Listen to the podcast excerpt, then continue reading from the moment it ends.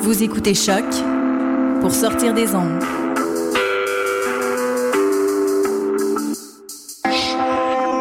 Podcast, musique, découverte.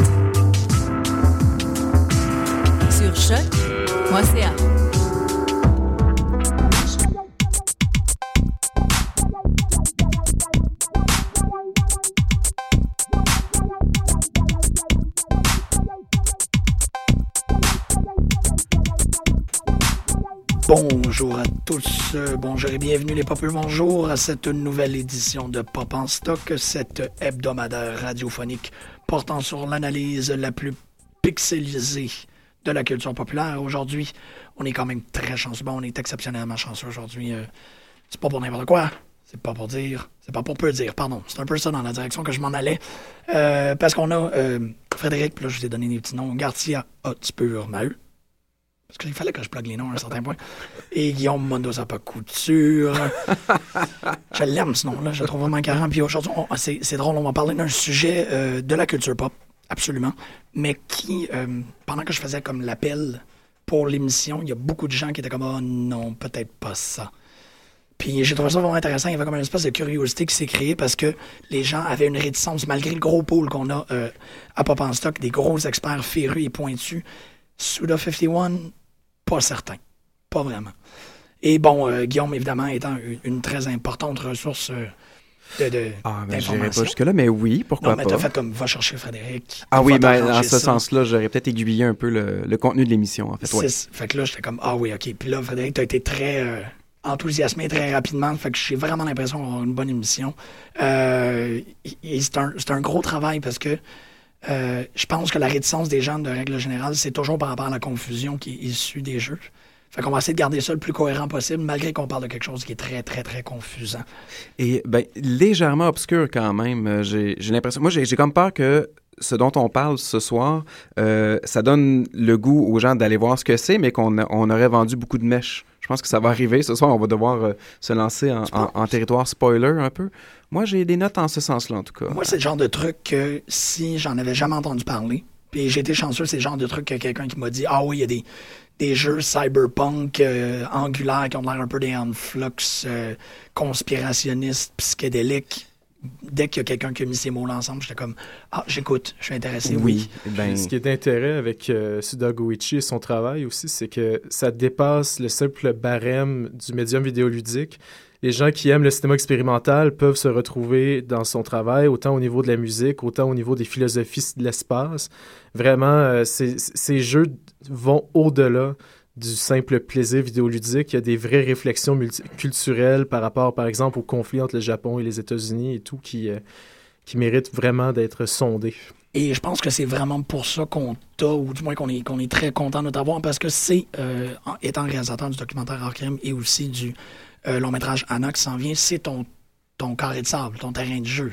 Ah, tout à fait. Ben aussi, puisque je fais plusieurs, euh, comment dire, j'ai réalisé plusieurs vidéoclips dans les dernières années, plusieurs courts-métrages expérimentaux, et euh, je dois l'admettre, outre, bon, les autres films qui ont pu m'inspirer, vraiment la, la, la pratique de Sudagoichi, son esthétique, a été très influente sur mon travail, notamment euh, son, son esthétique du montage, euh, du travail sur la couleur, du, du mélange des genres, des esthétiques, des, des esthétismes.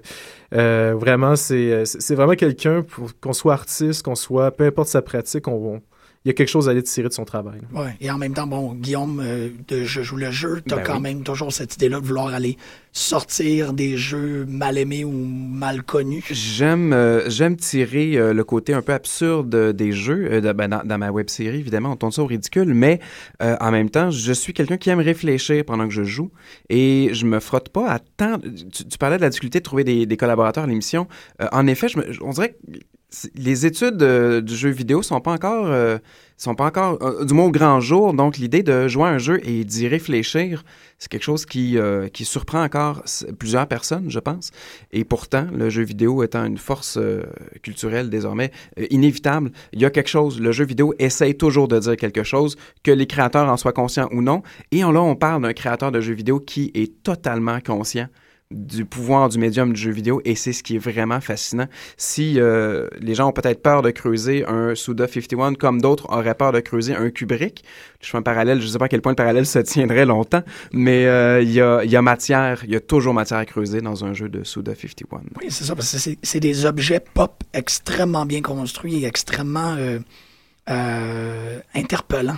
C'est c'est au point où les défauts du jeu, on, on est prêt à les pardonner parce qu'on se demande s'ils sont voulus ou non. Et, et même, euh, justement, pour faire référence, bon, culture, euh, Suda Goichi avait donné une conférence euh, à propos d'une approche punk de la conception du jeu vidéo. Et euh, justement, en parlant des quelques défauts, ben, souvent des gros défauts qu'on peut trouver dans- au niveau euh, des systèmes vidéoludiques dans ces jeux, euh, sont entièrement compensés par le fait que ça se veut punk. Donc, des fois, ça peut, Ouais. les coins peuvent tourner un peu rond au niveau, c'est pas raffiné, ça peut être un peu plus euh, comment dire, abrupt au niveau euh, du gameplay, etc. Sauf que vraiment, on sort d'une expérience qui est très punk, très rentre-dedans, très agressive. Et pas seulement agressive, très réflexive parfois. On a droit à des. Même dans ces histoires les plus. euh, on peut penser ici à Lollipop Chainsaw, entre autres, où qu'on parle d'une euh, d'une cheerleader avec une tronçonneuse qui tue des zombies. Qui tue des zombies, en fait, qui représentent des genres musicaux. Ah Euh, ouais. ben, on parle bon, viking metal, punk rock, euh, etc.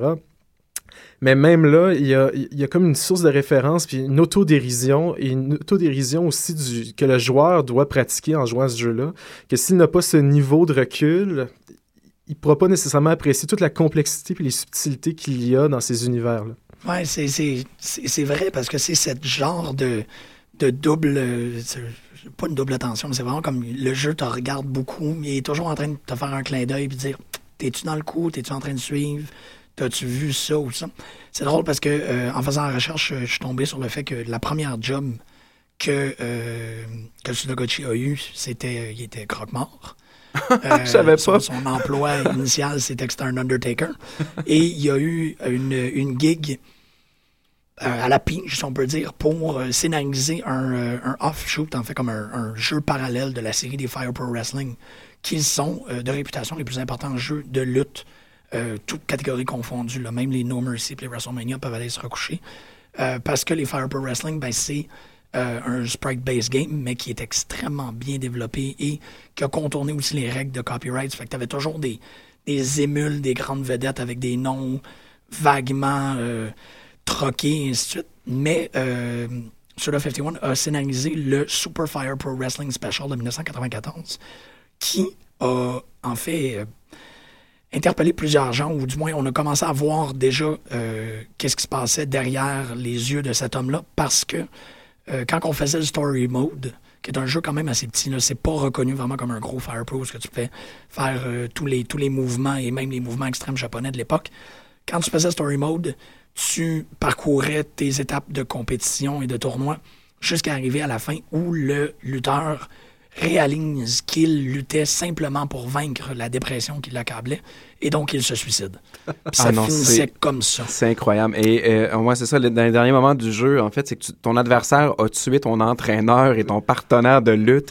Et là, c'est comme du, du, du roman, du téléroman euh, euh, dans la lutte, mais vraiment à, à l'extrême parce que c'est pas. C'était suggéré dans Fire Pro euh, Wrestling, c'était c'était suggéré que c'était pas genre un scénario de lutte où ah le méchant a peut-être Non. fait mal. à- Non, c'est littéralement quelqu'un qui a tué ton entraîneur et ton partenaire et qui a détruit ta vie. Tu gagnes la lutte, tu gagnes le championnat, t'arrives dans ta maison avec la voiture sport et tout, puis ben il reste un, énorme trou à combler. Euh, et ça se termine, on voit la maison, on entend un coup de feu. C'est c'est la fin. La Puis le, le pire, c'est qu'on pourrait croire dans certains cas qu'il a fait ça pour rire du monde de la lutte, qu'il prenait pas ça au sérieux, qu'on lui a dit écris un scénario de jeu de lutte, puis euh, il a dit bon ben je vais faire ce que je veux avec ça. On sait que les Japonais des fois euh, dans la conception de jeu, on pense au jeu de Takashi Kitano, euh, Ah. qui- au, euh, au Famicom. Euh, Je veux dire, des fois ils produisent des trucs puis on comprend pas pourquoi ils ont mis de l'argent là-dedans tellement ça, ça semble invendable. Mais pourtant, Suda Goichi est un fan de lutte. Et la lutte traverse toute son œuvre. De Smith dans Killer 7, Oui. euh, les mouvements de lutte de Travis Touchdown dans No More Heroes. Dire, Ça revient constamment. Il y a- vraiment une obsession avec la lutte et surtout la- le lucha libre mexicain. Donc, il y a vraiment, euh, il y a, il y a vraiment, c'est toujours des œuvres d'amour, même quand il va à l'extrême, même quand il rit du joueur, il, il y a quand même une passion qu'on sent dans, dans son travail. Ouais, ben, c'est un excellent, euh, c'est un excellent récit de lutte. Il a fait le anti-Rocky pour, euh, je me rappelle pas quelle console précisément, mais il l'a C'est la Super Famicom. la Super euh, Famicom. ouais. C'est- c'est- Il y a quelque chose, mais en même temps, euh, je pense qu'il va falloir qu'on revienne à ça, de pas rire du joueur, mais de jouer avec le joueur. Comme le joueur joue avec le jeu, le jeu joue avec le joueur. Et Euh, quoi que, euh, moi, j'ai, j'ai, Ah j'ai- ouais, j'ai tout un speech sur euh, rire du joueur, en fait. Wow, ok, ben on- je pense qu'on va garder ça en conclusion parce que si c'est si. Moi, j'ai vraiment, c'est des pistes que je lançais comme ça, mais bon, s'il y a quelque chose à dire. Euh, on va commencer, j'imagine, avec euh, Killer 7, très, euh, très aisément. On va aller écouter un petit extrait de la musique qui nous provient d'un artiste, Masafumi Takada. Je me trompe pas. je- Ils sont deux sur la trame sonore, mais ça, je pense que c'est lui qui a composé cette pièce-là. on va l'écouter émoticon.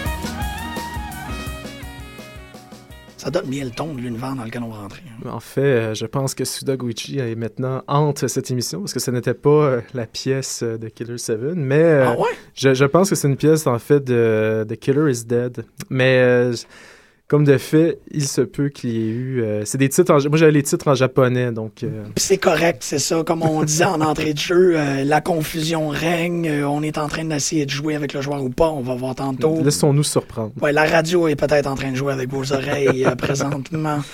Killer 7, c'est vraiment le premier. C'est ça que j'ai entendu sur un coin de rue, dans une ruelle sombre, pendant un échange de crack. Il y a quelqu'un qui m'a comme esquissé trois adjectifs par rapport au jeu. Puis j'ai fait Quoi? Ça existe Ce jeu fut, euh, on, se mettait dans le contexte de 2005, euh, jeu exclusif à la GameCube à l'époque, il est sorti par la suite sur PS2.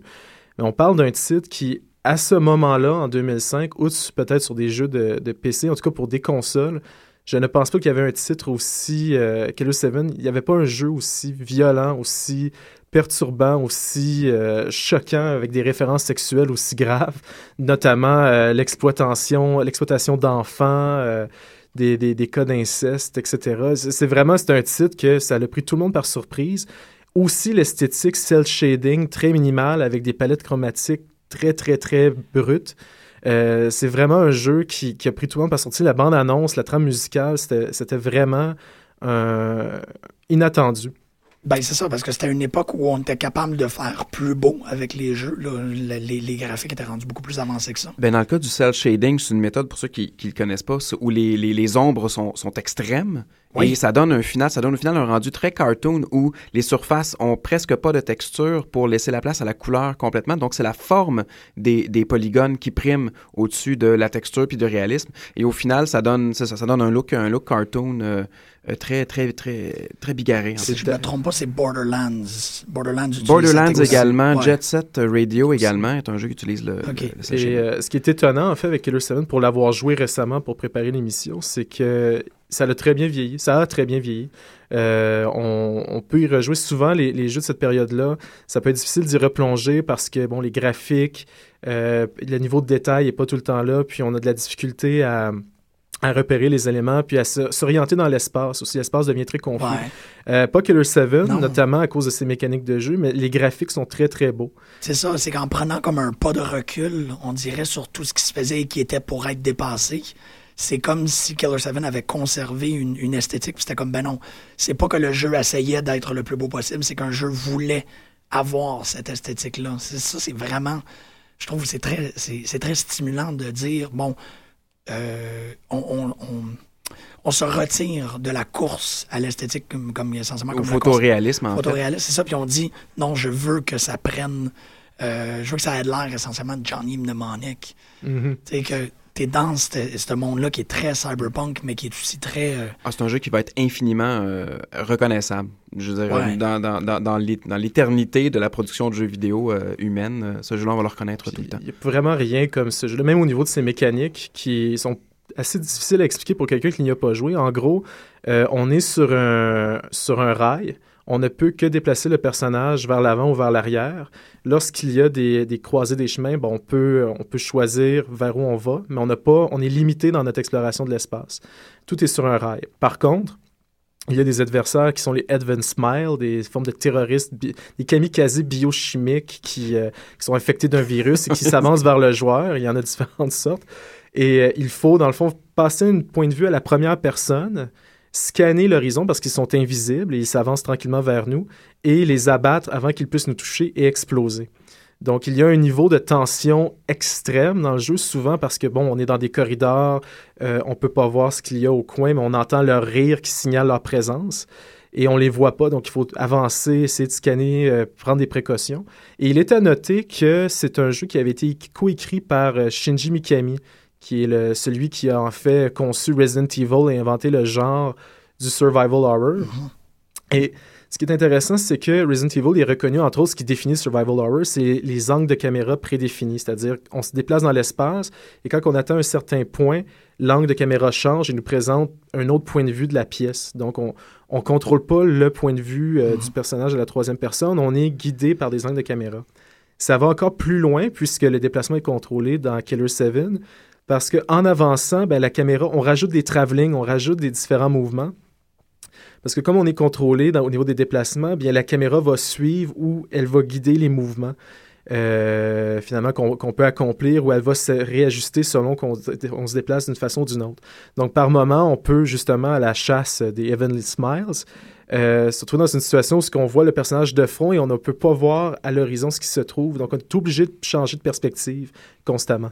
Ouais, c'est ça. Ça fait que ça fait. Il y a, un- il y a une suspense horrifiant à ce moment-là parce que tourne le coin, puis là, j'imagine qu'il y a aussi des moments où ce que. Parce que, euh, comme on expliquait, t'es sur des rails. Fait que quand t'avances, ben, il y a des avancées qui se font, puis là, ben, tu vois des smiles s'en venir, puis t'es juste comme. Bac, bac, bac, bac, bac. Il y a. euh, moi, je, je je trouve que c'est une très, très bonne idée. Mais en même temps, euh, il expliquait. J'imagine que c'est là-dessus que tu veux sauter, Guillaume. Il expliquait que l'idée d'avoir des rails puis de limiter les mouvements, c'était pour encourager le temps de, réflexion. C'est que les, joueurs pouvaient plus penser à l'intrigue parce qu'ils n'étaient pas, euh, si on peut dire, euh, occupés à tourner à gauche, à droite, et ainsi de suite. Ils gardaient vraiment un, mouvement très, très, très minimal, ce qui faisait en sorte que tu pouvais, un peu comme de la, méditation zen, tu peux mettre ton esprit quelque part puis réfléchir dans ton back zone à l'intrigue.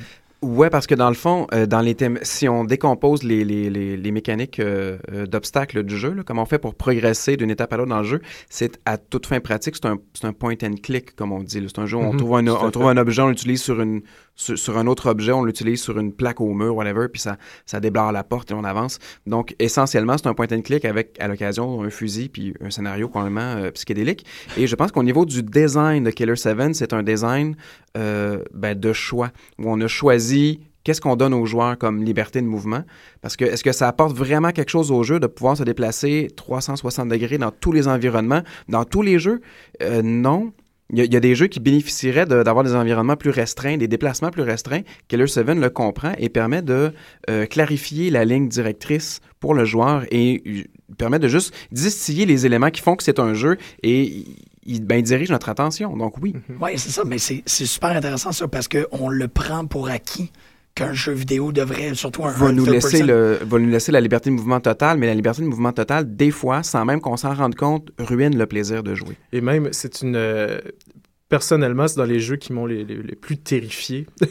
Avec Silent Hill, ce n'est pas techniquement, à proprement parler, un survival horror ou un jeu qui se veut horrifiant. C'est un jeu excessivement stressant et qui est parfois frustrant au niveau de, de- de- les puzzles du jeu parfois et l'exploration spatiale parce que oui, les mouvements sont limités, mais les espaces sont excessivement complexes par moment et il faut euh, les indices sont pas nécessairement clairs. Donc, il faut vraiment ex- expérimenter, essayer, parce que, bon, le personnage peut choisir entre sept personnalités de tueurs Ouais, en série en tout temps, d'où les Killer Seven, euh, dont un des personnages qui est sourd, mais qui a une extrême euh, qui est aveugle, mais qui a une très bonne audition. Euh, un autre personnage qui peut être invisible. Bon, on a différents types avec différentes qualités. Et euh, par moment, il faut vraiment expérimenter pour tout trouver, parce que, bon, il y a la mission qui est d'assassiner, mais il faut trouver ces euh, soul shells, ces balles d'âme qui dans l'espace, qui sont cachés un peu partout, afin de pouvoir progresser et atteindre notre cible.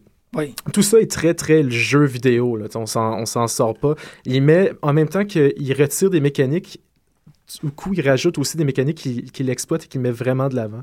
Et euh, on parle de mécanique, mais on n'a pas encore parlé du récit qui est, euh, ma foi, euh, fort, euh, fort intéressant. Il y a, ouais, ben, ben, il est lourd de, de, de, de- ben, ne serait-ce que c'est ça. Bon, à la base, on interprète quelqu'un qui a sept personnalités Ouais. différentes. Ben, qui est le réceptacle. Peut-être plus. C'est qu'il y, a- Oh. il y a un pouvoir, il est le réceptacle de sept euh, tueurs en série slash commando, black op ou whatever, qui est capable de se... Et, et c'est ça, il y a des personnages euh, qui sont physiquement tous très différents, dont une femme, en fait, dans, le- dans, Oui. dans les sept euh, tueurs. Et euh, il- tout- tout ça, les- on, on se fait donner des ordres euh, par un- quelqu'un habillé en, en, en soute euh, SM suspendu par le Ben, plafond. c'est le conseiller, en C'est fait. le conseiller. Et, et en fait, c'est parce que c'est difficile de parler de quoi que ce soit du récit sans dévoiler trop d'un Ouais. univers qui mérite d'être exploré, reconnu. Juste pour résumer, on parle ici d'un jeu dont il y a des analyses de fans qui dépassent le 200 pages sur GameFAQs et il y a même un livre qui a été publié au Japon, Hands on Killer 7, qui était en fait une analyse détaillée de l'univers. Et mais l'univers même qu'il a créé est fascinant. On parle d'un d'un monde où euh, toutes les armes ont été éradiquées et où il y a une espèce de paix globale. Et pour prévenir le terrorisme, en 2005, pour prévenir le terrorisme, euh, le- que le jeu a été conçu, ils, ils ont annulé toutes les formes de transport aérien. Donc, tout le monde se déplace par des espèces de méga autoroutes qui, qui relient les continents. Et la base, finalement, du, du jeu, c'est que ça se déroule pendant qu'il y a une grosse crise militaire entre le Japon et les États-Unis, parce qu'il y a une flopée de missiles qui ont été envoyés vers le Japon qui va détruire ce pays-là. Et les États-Unis ne sont pas sûrs de vouloir intervenir parce que pour eux, le Japon sont un poids, est un poids. Et on pense ici Japon, euh, l'ère de, de réconciliation post-deuxième guerre mondiale, euh, la chute de Hirohito, la fin de l'empire japonais, euh, la, la crise, la bulle, la crise économique des années 80-90. Il y a tous ces éléments-là, puis il y a vraiment une analyse sur qui est cachée derrière le jeu sur, l'an- sur la relation aujourd'hui entre le Japon et les États-Unis et qu'est-ce que le Japon symbolise pour les États-Unis et vice-versa. Et on sait que l'occupation américaine au Japon n'a pas été de tout repos. On est encore, je pense, en ce moment en train de négocier euh, si on reconduit ça. Euh, le Japon aimerait avoir une armée offensive. Pour le moment, ils ne peuvent qu'avoir une armée défensive. Donc, il y a tous ces enjeux-là qui sont cachés dans un sous-texte qui fait qu'on on est dans un univers, en plus, avec des, des trucs complètement surréalistes, qui, des, des têtes coupées, etc., qui nous parlent, euh, et des effets visuels euh, qui passent. Oui, il y a du cel shading, mais des fois, on tombe dans l'animé japonais. Mhm. Parfois, on tombe dans du glitch. Euh, c'est Ah oui, très riche. dérangeant de voir certains, certains boss euh, de, de, de fin de niveau à, à être des une petite fille, une petite écolière finalement, toute souriante, euh, angélique, puis qui t'envoie euh, une flopée de, de missiles euh, sortant du jupon. Là. C'est vraiment des, c'est, c'est- si ça, ça vous donne pas le goût de jouer, Oui. j'ai pas, pas d'autre argument là. En fait, il suffit de voir, euh, juste chercher Killer 7 sur YouTube, regarder une des bandes annonces de l'époque. Euh, c'est- difficile d'en parler davantage. hein. On pourrait en parler pendant une Ben heure. oui. On pourrait parler que de ce jeu-là. Mais ça serait limiter l'univers de, de Suda Goichi qui, est, depuis, a fait beaucoup d'autres jeux. là. Oui, c'est ça. Puis en même temps, on- euh, parce que c'est encore un peu cryptique, c'est encore nébuleux, c'est pour les initiés. L'émission, c'est vraiment pour les gens qui le connaissent pas et qui veulent aller se faire blaster de quoi en jeu vidéo. Euh, on continue avec No More Heroes. Mhm. Mhm. On va continuer, on va aller écouter. Ben, parce qu'en fait, il faut quand même mentionner pourquoi on met les indices musicaux, parce que c'est pas quelque chose, c'est pas une pratique commune ici à Pop en Stock. C'est qu'il y a aussi un travail euh, par rapport à l'ambiance musicale.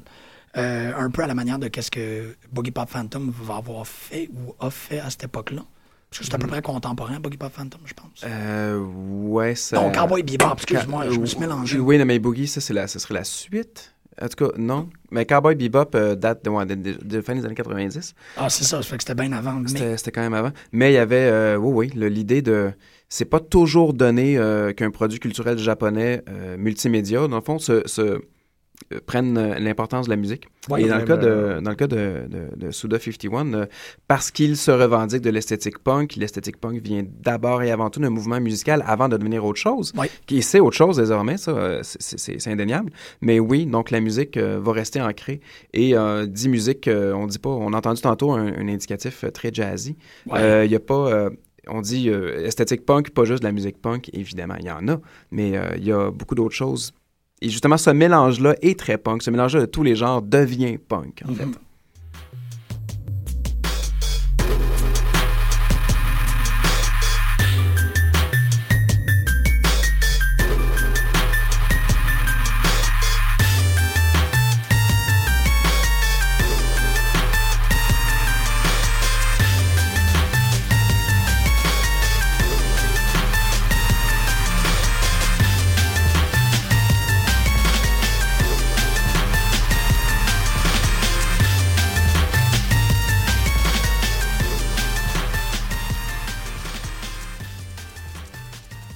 j'écoute ça, j'écoute vivre dans ce monde-là.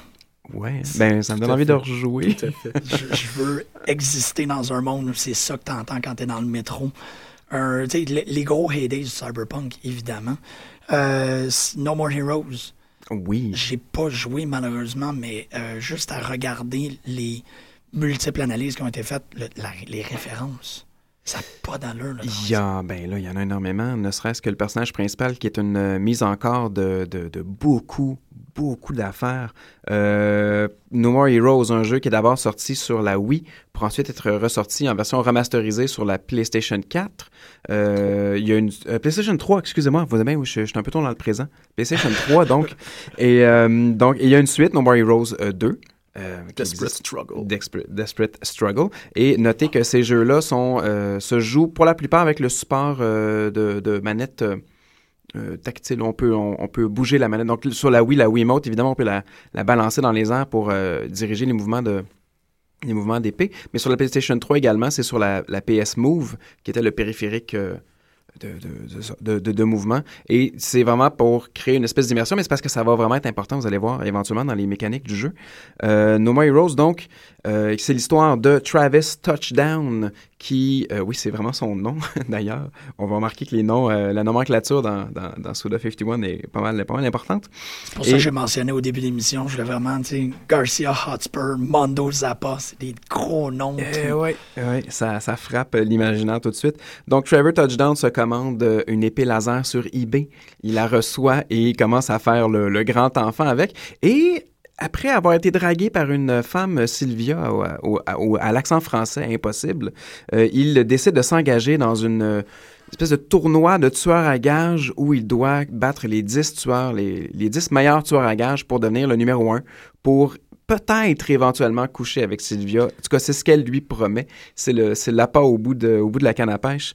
Euh, et donc, on va devenir ce Travis Touchdown où on doit tuer euh, 10. Et là, évidemment, il y a plusieurs autres personnages à, à, à tuer, d'autres, d'autres ennemis. Mais Il y a c'est seulement les boss. 10, mais c'est des boss. Dans le fond. Ouais, c'était Seven Evil Ex-Boyfriends de Scott Pilgrim, en quelque sorte. En quelque sorte. Avec euh, un, un, un backstory très oedipien et euh, malsain, on se souviendra euh, avec... euh, je, ouais, je sais pas à quel point on va rentrer dans, ouais, dans mais tout ça. ça, ça vaut la peine de... Moi, j'ai, j'ai, j'ai marqué ma feuille de notes spoilers alert parce que j'ai noté beaucoup de choses. Parce que dans le cas de No More Heroes, le jeu est tellement, l'histoire est tellement famélique tout le long.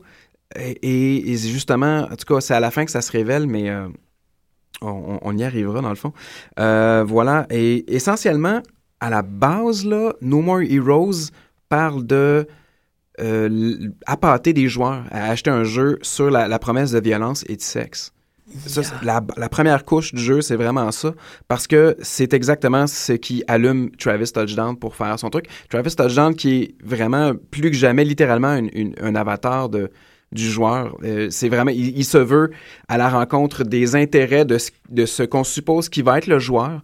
Euh, C'est-à-dire, c'est un otaku, donc un fanatique de, de culture japonaise. Il porte des chandails de séries euh, et des séries genre avec des, des- des petites filles, des magical girls là, qui se transforment à la Sailor Moon et tout. Un fan de lutte également. Il y a plein de masques de lutte. On peut y acheter euh, un paquet d'objets à cette On peut effigie. ouais, ouais. C'est ça, genre, ils s'achètent des armes euh, jouets sur eBay. Donc, on a en tête l'idée d'un joueur dans euh, No More Heroes. Et lorsque j'ai joué No More Heroes, je, je- sans dire, je, je- pourrais, je pourrais, j'aurais pu personnifier euh, assez aisément euh, Travis Touchdown. L'idée d'en faire un cosplay après avoir joué m'a traversé l'esprit. C'est pour dire à quel point ils mettent, ils mettent quand même le doigt sur. C'est un gros, c'est un stéréotype grossier, Travis Touchdown, mais ils veulent, ils veulent quand même nous identifier en tant que joueurs. Et c'est, ce qu'ils proposent comme étant notre personnalité. Donc, on s'en va ensuite un petit peu plus loin avec cette idée-là où la motivation de Travis, de Travis Touchdown deviendrait donc la nôtre par extension et c'est du sexe et de la violence. C'est, Sylvia, le- le- l'espèce de... Elle, s'autoproclame la- l'espèce de directrice de cette association de tueurs à gages, mais là, tout ça sont des détails qui restent assez vagues parce que probablement qu'elle n'est pas à la tête de rien. Mais bon, elle nous dirige euh, dans cette espèce de quête-là de tuer un paquet de gens pour peut-être coucher avec elle et elle nous allume, entre chacun des boss fights, elle nous allume tout le temps de, de phrases sulfureuses et tout, et avec des, des, des, des plans de vue suggestifs et... En tout cas, bref, C'est spécial, ça. De, et c'est de- adolescent ou Et- et- beaucoup... mais c'est jusqu'où, en plus, ils vont pour... Parce que tu veux, dans, le, le jeu- les jeux de Sudagoichi, parfois, même si t'aimes pas le gameplay, tu veux avancer pour voir qu'est-ce qu'il va te proposer de plus, juste dans les, les cutscenes, dans les, les- les cinématiques, dans les, les types de personnages, dans les designs qu'il va te proposer.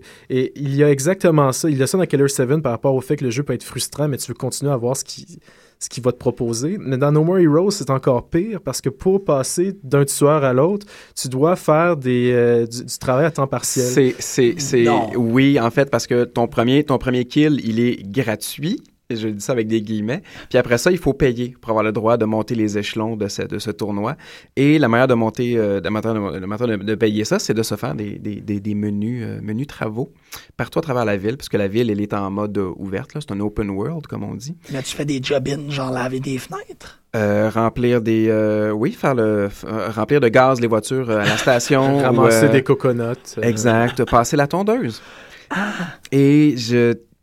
Il me semble, en tout cas, c'est, euh, c'est Nietzsche qui disait que le jeu est inventé par l'homme comme étant un travail pour alléger ses pensées du travail. Donc, il y a un peu l'idée derrière ça de... euh, et c'est pas le premier jeu qui ferait ça. Je pense entre autres à Shenmue, qui est un jeu qui est beaucoup axé sur l'espèce de représentation du réalisme où on, on te demande d'avoir un emploi pour payer des choses plus importantes, faire avancer la quête du personnage. Donc, il faut travailler dans le jeu. On joue à Ben un jeu pour, pour, pour s'évader de notre travail, mais non. On nous demande de travailler platement. Et c'est la plupart des critiques qui ont donné, pourtant, là, ils sont généralement dithyrambiques sur euh, No More Heroes. La plupart des gens descendent de deux aspects du jeu, les mini-jeux qui sont répétitifs et l'open world qui est inutile.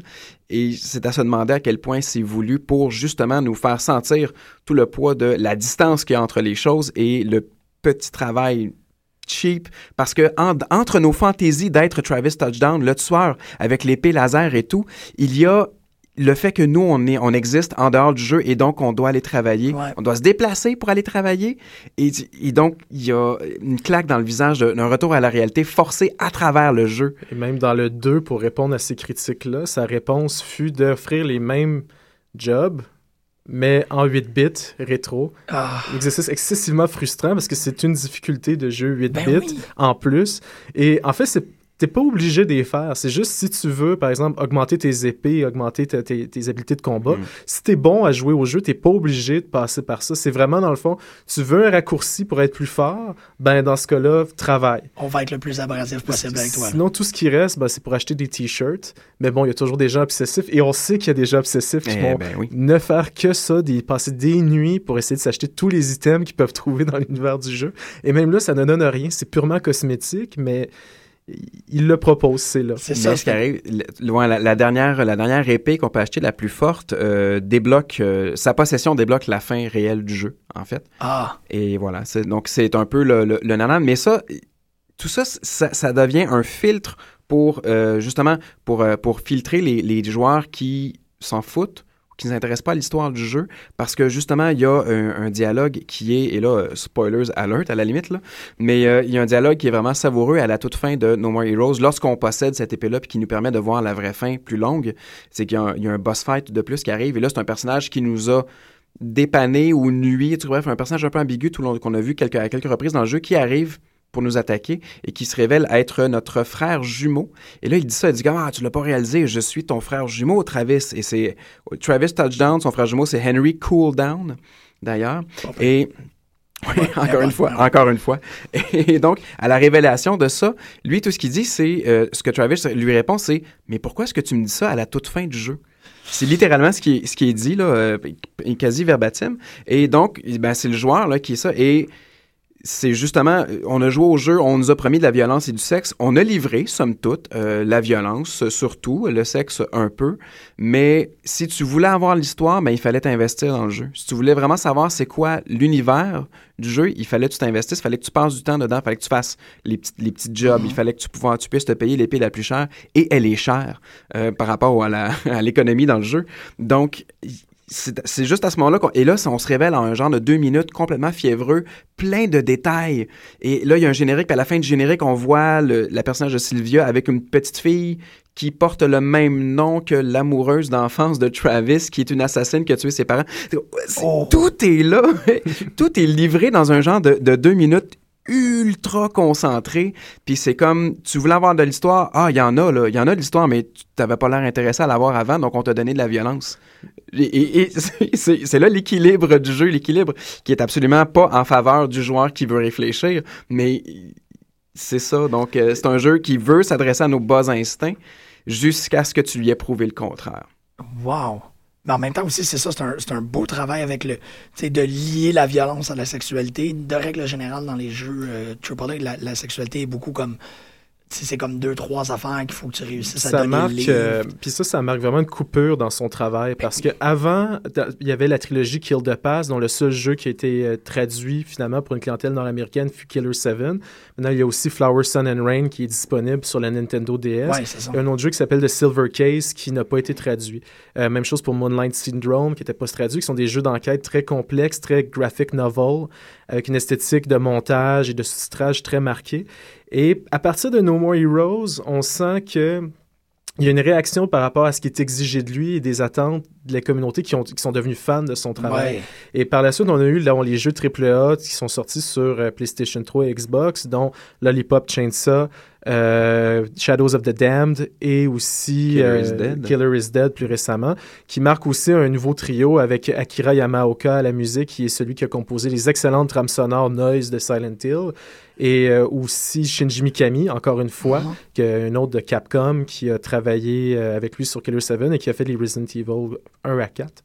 Donc, il y a un retour à ça. Puis là, dans ces trois jeux-là, qui sont ces plus récents, là, on tombe vraiment dans ultra-violence, misogynie, sexualité dans le tapis, mais qui nous reviennent toujours au visage d'une manière ou d'une autre. On, on, aime ça, on en veut, mais finalement, c'est pour rire de nous. The jokes on us constamment avec lui. C'est ça, parce que c'est pratiquement du cynisme, mais c'est aussi encore une façon de, de, de, de, jouer du joueur. Je, te promets que c'est la dernière fois que je l'utilise, cette mais, mais, mais, en fait, mais oui, mais je pense, en tout cas, dans le cas de certains jeux, euh, dont No More Heroes, euh, c'est de la méchanceté envers le joueur. Ça. Tout simplement. Et c'est dans l'esthétique punk de faire euh, des albums de musique qui sonnent pas bien ou de scraper des chansons qui auraient été bonnes autrement. C'est l'idée de, on a un public, on le sait, on ne le respecte pas, mais il va revenir, le public, malgré tout. Et aussi de mettre, c'est ça, de mettre des limitations, mais mettre des erreurs mettre des, des glitches des fois, de, de peut-être donner l'impression que le jeu, comme, comme tu disais, Frédéric, en début d'émission, que le jeu est fait vite, que le jeu est mal fait. Euh, il y a euh, aussi une obligation quand tu embarques dans un jeu de Suda 51 de prendre les, euh, les qualités et les défauts tous à mesure égale. Les Pourtant, par moment, il va sortir des jeux comme je pense sur iOS, euh, sur, pour ceux qui ont des, des appareils iPhone ou iPad, euh, son jeu Liberation Maiden, qui est un petit jeu d'arcade, un peu shooter, euh, qu'il a conçu, qui est super beau, super agréable et vraiment à l'antithèse complètement de ce qu'il propose sur PlayStation ou encore son petit RPG pour une clientèle plus jeune, Contact, aussi sur Nintendo DS, qui est vraiment une expérience agréable et euh, somme toute très mignonne et pas du tout, du tout, du tout sauvage ou cruel. Mais quand il fait un jeu triple A qui se veut sexuel et violent, mais il le fait vraiment, puis il beurre épais. là. Mais il, il y a tout ça qui est riche chez lui, c'est que c'est beaucoup de paradoxes. On va d'un extrême à l'autre. Et euh, j'en reviens d'ailleurs un petit flashback, parce qu'on ne l'a pas mentionné, mais Man- euh, Michigan Report from Hell. Ah, ben oui, ben il oui. faut parler de Michigan Report from. Hell, qui est un trésor caché euh, de, de ça. Ben, parce que C'est sa ludographie. il s- C'est-il rendu en Amérique du Nord? J'ai une version traduite. Il est en anglais, en tout cas. Donc, ouais, il est possible traduit. de le jouer. Ouais, mais fan, fan traduit, ça se peut-tu? Y a-tu des fans subs de jeux vidéo? Moi, personnellement, j'ai anglais, joué mais- sur PS2. Ah euh, ouais. Mais c'est pas- c'était pas nécessairement... euh, J'en ai pas, j'en j'en ai vraiment pas une bonne expérience, mais euh, non, mais dans le sens que j'ai j'ai quasiment pas joué. Mais euh, Michigan Report from Hell, c'est un jeu de PlayStation 2 Exact. euh, dans lequel on interprète un, Un un- caméraman. un caméraman d'une équipe euh, de reporters euh, face à, mon Dieu, c'est un monstre, des monstres. C'est plusieurs monstres. Ça se passe. euh, bon, ils sont dans une équipe de reporters pour Zaka TV, qui est le poste de télé qui est dans tous les jeux de, de Sudogoichi, notamment dans Killer 7. La télévision revient Oui. beaucoup dans l'univers de Sudogoichi. Et. euh, dans Michigan Report from Hell, on est un caméraman dépêché pour aller enquêter sur la disparition de gens à Michigan, au Michigan. Et finalement, il y a des, font des mutations, des zombies, etc. Et on suit le jeu. Et le but, c'est qu'on on est, on est vidéaste, donc on filme euh, un peu à gauche, à droite, et on obtient des points selon si on filme des, des- des- de la violence, du sexe ou euh, tu sais, des, des poses érotiques. Finalement, si quelqu'un, la- mettons l'animatrice, la reporter, se penche et on fera un gros plan sur son postérieur, bien, euh, on obtient des points érotiques et bon, on a différents. Il y a suspense, violence et érotisme, je crois. Mhm. Et euh, ça, écoute, c'est une mécanique de jeu qui est bien avant euh, celle qu'on retrouvait dans Dead Rising Ouais, avec les caméramans et aussi récemment avec euh, Outlast de Red Barrel. Oui, oui. Le- le- qu'on- c'est un, jeu qui a été développé à Montréal. C'est un, survival, où on tient une caméra euh, et on enquête dans une, un hôpital psychiatrique. Mais on, est, on, a ce jeu-là bien avant et c'est série Z au maximum. Les dialogues sont à la mort moelleux. Euh, Mais c'est qu'on on, on est encouragé, si je ne m'abuse, à filmer l'horrible sans, Exactement. interve- sans intervenir. On n'intervient jamais, on ne peut pas intervenir. Donc, on ne voit que nos acolytes et autres personnages qu'on croise euh, se faire massacrer à un tour de rôle. On peut, on peut avoir certaines petites interventions. On peut envoyer, on a un personnage qui a une arme à feu, on peut l'envoyer défendre, mais on peut aussi sacrifier des gens pour avoir un, un beau plan de caméra. Aïe, aïe. Et c'est vraiment pas. Les graphiques sont, les graphiques sont nuls. C'est vraiment le série B du jeu vidéo. là. On est loin du triple A, mais c'est tellement une expérience unique. C'est tellement différent que. C'est le genre de jeu, je pense, pour initier quelqu'un qui aime pas les jeux vidéo. Ça, c'est parfait pour lui, je crois. Mais c'est c'est et c'est dommage parce que là on parle d'une d'une belle époque, l'époque euh, Oui, PlayStation la belle 1 époque. et 2 où justement les graphismes étaient pas euh, étaient, étaient pas euh, d'entrée de jeu le, le truc le plus important Ouais, là. bon. Et donc les des petites compagnies pouvaient se lancer avec des, avec des idées complètement folles euh, et Mhm. faire des jeux qui avaient tout d'une grande d'un grand déploiement sans nécessairement l'être, donc euh, du, du, full 3D et tout. Alors que on est face à euh, les jeux de Goichi Suda sont des jeux qui ne s'évaluent pas selon les critères qu'on a qu'on a établis dans l'industrie en ce moment. Euh, justement, un jeu comme euh, Killer 7 ou, ou No More Heroes, qui un jeu qui est au courant de ses défauts parce qu'ils font partie de la, de, de- de la dialectique de l'œuvre. euh, Il y, a- il y a un reporter qui, lui, vient de finir de jouer à Halo 3, qui joue à No More Heroes, puis qui lui dit, bof, euh, c'est bien, 7 sur 10, mais c'est autre chose, là. Non, t'as pas C'est compris c'est l'expérience. c'est pas les mêmes critères. Donc, ce sont vraiment des ovnis. euh, c'est la meilleure définition que j'ai pu voir d'un ovni euh, médiatique, là, clairement. Mhm. Et en plus, c'est ça, en, en- en faisant ça, on, j'imagine qu'on cultive un sentiment culte. Euh, Ben oui. Et on, c'est ça, là, de- tout ce que vous avez décrit, Killer 7, avec l'espèce de critique du climat politique actuel, No More Heroes, qui est une critique du fandom, là, euh, t'as, t'as toutes ces, ben, là, les médias, la télévision qui est toujours là, le, le, le filmer, on, on peut, c'est arrivé après, mais on peut se rappeler de cette espèce de photo-là du métro. Euh, à New York, qui allait écraser quelqu'un, que le photographe du poste a pris la photo. C'est encore ça, c'est super présent, c'est C'était vraiment des jeux hyper médiatiques dans la mesure où ce que t- on, on, on englobe tous les médias, on les mélange, on en fait des critiques, on les traite. Euh, c'est des médias aussi qui sont méta. Je veux dire, Killer 7 a une bande dessinée, avait le livre qui traite de, de Ouais. qui traitait autour. Ces jeux plus récents, en revenir, sont, sont des, des- On parle de la période PlayStation 3 actuelle. Ouais, ouais, ouais. Euh, bon, encore une fois, Lollipop Chainsaw, Killer is Dead et Shadows of the Damned sont des jeux intéressants avec des bonnes idées, un sens de l'humour super acide, euh, des, des- des références puis des mécaniques de jeu qui, qui sont pas les mécaniques de jeu d'action, mais les mécaniques de jeu autour qui sont vraiment intéressantes, puis des belles critiques, mais ça ne va pas aussi loin. Ouais. Et euh, je pense que c'est parce que c'est des impératifs d'industrie, tout simplement. C'est, ben, euh, ne serait-ce que pour tomber dans le, dans le très plate factuel, euh, c'est ça, Soda 51 est de moins en moins impliqué dans les, pro- dans les différents projets. En fait, c'est que c'est devenu, lui, il monte, il est à la tête d'une compagnie qui s'appelle Grasshopper. Et puis, dans les studios Grasshopper, donc, euh, il- il monte les échelons, il est devenu pas mal directeur créatif et il touche de moins en moins personnellement au, au projet et aux mécaniques. Il, il va écrire un scénario, il va, ça va être des jeux basés sur une idée de, mais ça sera plus un jeu de Suda 51. Et on s'éloigne donc effectivement d'une certaine belle époque. On peut, y- on peut y jouer pour les récits, parce que de toute façon, pour reprendre ce que Yadi de Zero Punctuation dit souvent, Ouais. euh, tous les jeux se ressemblent maintenant. Il faut vraiment jouer à des jeux indépendants pour découvrir quelque chose de nouveau. Euh, mais c'est des hack and slash ou des shooters à la troisième personne euh, avec. Mais c'est des univers visuels qui sont super beaux, les histoires sont intéressantes. Donc, c'est pour jouer pour jouer, mais pour découvrir des univers qui sont autres, euh, qui sont uniques puis qu'on peut pas voir ailleurs, avec un souci esthétique qui est de plus en plus rare parce que son, but n'est jamais la- le photoréalisme Non, ou le ça. nombre de polygones. C'est souvent les graphiques qui sont, sont et je pense justement dans euh, Shadows of the Dam, les, les- les segments, c'est des marionnettes de papier qui sont en shooter. C'est super beau. Euh, il a fait un jeu complet comme ça, Dark, euh, Black Knight Sword. Euh, oui, oui, oui. and slash sur PlayStation 3 qui est c'est des petits jeux puis c'est dans ces moments-là qu'on retrouve un peu le, le Suda qu'on a connu qu'on a découvert avec Killer 7 en 2005 et euh, c'est c'est quand même des, des- des jeux qui sont qui sont intéressants mais on va voir ce que l'avenir nous réserve parce qu'on a annoncé Let It Die qui, euh, qui s'en vient pour la PlayStation 4 Oui, Oui. c'est eux autres, ça. Eh oui. Et ta.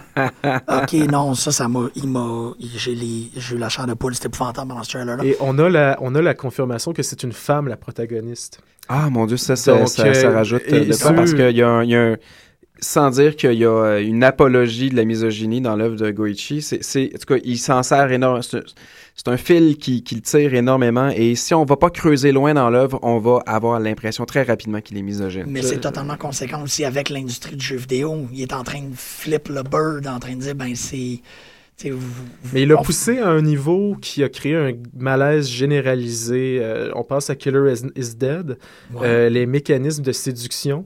Oui. Euh, je vais peut-être laisser Guillaume euh, les, les décrire. Ben en fait, c'est que euh, dans Killer is Dead, entre les séances où on, où on tue des gens, le personnage prend une pause au bar et euh, il faut il faut C'est encore un tueur à gage. C'est ça, il faut, il, faut, il faut séduire les femmes, mais là, séduire les femmes euh, selon la définition des mécaniques du jeu, là, c'est-à-dire lorsque la femme ne nous voit pas la regarder, euh, il, faut, il faut la reluquer.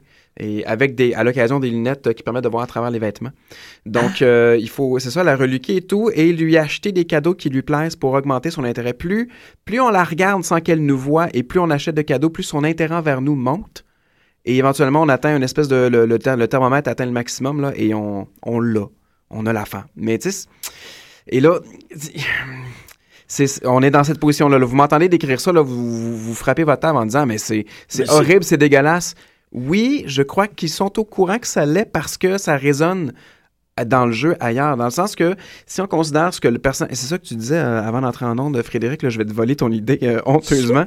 C'est que le personnage principal, quand on considère tout ce que le jeu euh, lui offre de faire, ce que- tout ce que le jeu nous, nous permet de faire en tant que ce personnage-là, ça nous, dé- ça nous décrit sa vie, dans le fond. Ça nous décrit ce que ce gars-là fait de son existence. Et ce qu'il fait, ben, il tue des gens, puis il drague des femmes, et à la limite, il drague les trois mêmes, en fait, femmes. Donc, il est pas un peu vide ce que ça dit ce que ça dit de lui dans le fond c'est on Mais- interprète un personnage qui est un encore, minable Pour revenir, en fait, parce qu'on voit les mécaniques reviennent euh, souvent de jeu en jeu. Quand on pense à dans No More Heroes, bon, tous les, les- les petits travaux qu'on doit faire pour accumuler de l'argent, pour pouvoir progresser.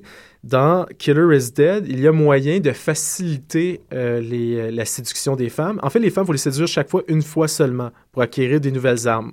Après, c'est purement facultatif. Si on les drague pas, ils- elles vont nous appeler durant la mission, ce qui va retarder la progression du jeu. On va avoir un mauvais score parce que ça va avoir pris plus de temps pour compléter le tableau.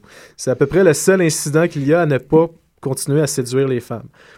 Par contre, il y a une, une infirmière qui vole sur une seringue géante Oui. qui nous, invi- qui nous invite à compléter des défis de combat qui sont excessivement difficiles. J'ai essayé de les compléter une fois ouais? pour euh, le- le- le- l'expérience. C'est vraiment, vraiment difficile. Et quand on atteint un certain euh, nombre, c'est des guts points, des, des points de trip. Quand on atteint un certain nombre de points, ben, elle nous donne des lunettes qui nous permet de voir au travers des vêtements des femmes qu'on séduit et qui, euh, qui accélère le processus de séduction. Encore une fois, tout ça ne donne strictement rien et complètement parallèle finalement au récit du jeu qui est encore une fois d'une complexité, d'un surréalisme. Euh, Killer Z comme Killer 7 a des, des facts, euh, des, des, des descriptions, Ah, des non. analyses qui font les 100 pages et plus qu'on peut trouver en ligne. Et il y a, ma foi, souvent du vrai dans ces analyses-là. Oui, Mais- mais... tu vois, c'est drôle. euh, j'ai- rapidement, moi, je- pour préparer l'émission, je me suis dit, je vais, je vais jouer à celui que j'ai pas, j'ai vu rien, j'ai pas joué. Je me suis procuré Killer's Dead sur Steam. Je me suis installé pour jouer. Je me disais, bon, on, on- peut-être en une semaine, je vais être capable de passer à travers. Je fais les trois missions. J'ai trouvé la, la cutie honey avec la grosse seringue. C'était super phallique. J'étais crampé. J'arrive à la salle euh, Alice au Pays des Merveilles slash Échère, où il y a des escaliers un peu de partout. Il y a un lapin qui bondit. Je suis comme, c'est très clair ce que tu es en train de faire. J'adhère, je trouve ça super le fun. Et un bug euh, de, de loading, en fait, en fait de sauvegarde, un bug récurrent, fait que je n'ai pas pu continuer le jeu. Mais je crois que j'ai passé plus de temps autour de ce bug-là qu'autour du jeu. J'étais convaincu qu'il n'y avait pas de bug. Je pensais qu'on me jouait un tour. fait que j'ai fait tous les escaliers, là, j'essaie de c'est- pousser les cadeaux. C'est davantage un truc que, que, que nous tire euh, Kojima que, que sur Oui. le 51, sur le truc du bug, là. Ouais. Oui, mais c'est ça. J'étais- totalement pris dans le piège. Je pense que j'ai passé une demi-heure à inspecter, à scruter la pièce au grand complet avant que je me dise, ben, peut-être qu'il y a une version, euh, peut-être qu'il y a un bug sur ma version de Steam. Puis là, je suis allé sur les, sur les forums, mais j'étais totalement encore dans le jeu.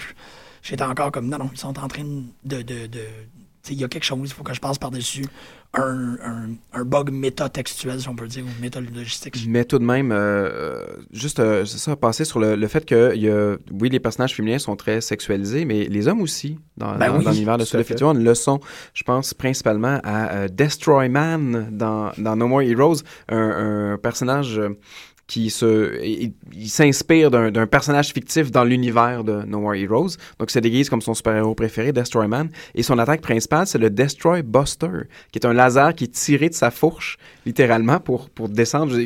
Phallique, phallique, là. Ouais. Ouais. Mm. Donc, tout à fait. Et on pense... D'ailleurs, le phallique revient constamment dans... Je pense que Laura Mulvey, ça, ça lui tentait d'analyser. Ah, mais Elle aurait oui. un plaisir Ah, fou. mon Dieu, mais Je- non, on pense juste à la, la- une des tableaux dans euh, Shadows of the Damned qui, qui ressemble à- au film Enter the Void de Gaspar Noé, où Oh. ce qu'on a un canon géant qui sort de l'entrejambe. Ben, de- mais- Et ouais. des- juste des immeubles de néon avec des gens qui approchent. euh, juste cette séquence-là. Et aussi dans No More Heroes, pour recharger l'épée, il, Il faut, il faut branler la manette de la Wii. Et là, je dis branler, on se comprend immédiatement. Là. Parce qu'il savait que la manette, elle avait de l'air d'un pénis. Parce que c'est ça, l'épée laser éventuellement manque de batterie pour la recharger en plein milieu du combat, il faut faire ça. Et le personnage principal à l'écran le fait là, euh, il, il, il se crampe, il fait un demi squat et puis euh, à deux mains sur le manche de son euh, de son épée, il y a zéro subtilité là-dedans. tu peux pas pas être conscient en tant que, que Parce qu'en plus, on te, parce qu'on te demande de le faire physiquement. En tant que joueur, tu le fais dans ton salon, tu crosses ta manette là, à, à toute fin pratique. Euh, Il y a ça. Et dans, justement, dans, dans Shadows of the Damned, il n'y a pas le- la, la- la petite tête volante qui fait des référents, qui fait constamment des, des innuendos et des. c'est- Ben, voilà. Oh. Et l'arme qui, euh, qui est dans le fond la- le crâne qui se transforme en arme toujours de plus longue avec des. On achète des ajouts pour que nos armes soient plus fortes, c'est des armes à feu. Et euh, Et plus longue, et Exactement, plus, plus rigide, longue, plus plus, grosse, euh, plus ah, et oui. tout qui suit avec.